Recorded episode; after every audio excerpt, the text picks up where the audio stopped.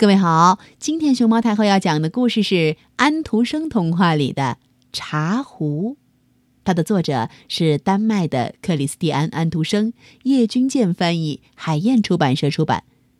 关注微信公众号和荔枝电台“熊猫太后摆故事”，都可以收听到熊猫太后讲的故事。从前有一个骄傲的茶壶，他对他的词感到骄傲，对他的长嘴。感到骄傲，对他的那个大把手也感到骄傲。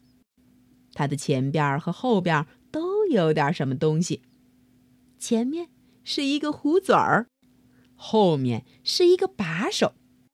他老是弹着这些东西，可是他不弹他的盖子。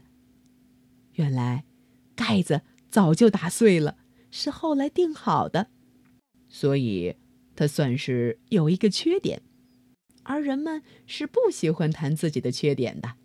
当然，别的人会谈的。杯子、奶油罐和糖钵，这整套喝茶的用具，把茶壶盖的缺点记得清清楚楚。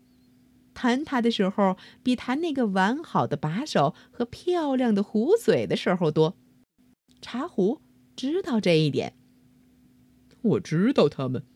他自己在心里说：“我也知道我的缺点，而且我也承认，这足以表现我的谦虚，我的朴素。我们大家都有缺点，但是我们也有优点。杯子有一个把手，汤钵有一个盖子，我两样都有，而且还有他们所没有的一件东西。我有一个壶嘴儿。”这使我成为茶桌上的皇后。糖钵和奶油罐受到任命，成为甜味的仆人，而我就是任命者，大家的主宰。我把幸福分散给那些干渴的人群，在我的身体里面，中国的茶叶在那毫无味道的开水中放出香气。这一番话是茶壶在他大无畏的青年时代说的。他立在铺好台布的茶桌上，一只非常白嫩的手揭开它的盖子。不过，这只非常白嫩的手是很笨的。哐！茶壶落下去了，壶嘴儿跌断了，把手断裂了，那个壶盖儿。也不必再谈，因为关于他的话已经讲的不少了。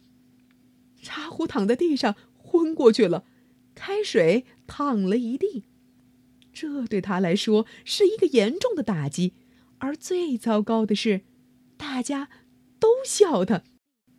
大家只是笑他，而不笑那只笨拙的手。这次经历，我永远忘记不了。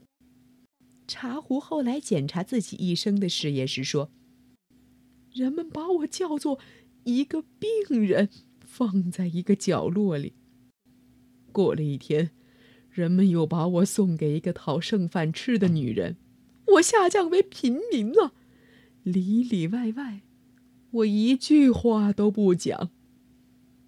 不过，正在这时候，我的生活开始好转。”真是塞翁失马，焉知非福。我身体里装进了土，对于一个茶壶来说，这完全是等于入葬。但是土里却埋进了一个花根儿。谁放进去的，谁拿来的，我都不知道。不过，他既然放进去了，总算是弥补了中国茶叶和开水的这种损失呀，也算是作为把手和壶嘴儿打断的一种报酬。花根躺在土里，躺在我的身体里，成了我的一颗心，一颗活着的心。这样的东西，我从来还不曾有过。我现在有了生命。力量和精神，脉搏跳起来了，花根发了芽，有了思想和感觉，它开放成为花朵。我看到它，我支持它，我在它的美中忘记了自己，为了别人而忘我，这是一桩幸福的事情。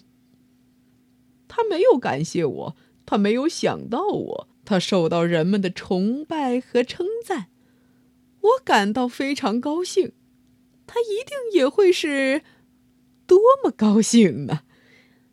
有一天，我听到一个人说。他应该有一个更好的花盆来配他才对，因此，人们把我咣当腰打了一下，当时我真是痛得厉害。不过，花儿却迁进一个更好的花盆里去了。至于我呢，我被扔到院子里去了。我躺在那儿，简直像一堆残破的碎片。但是我的记忆还在，我忘记不了它。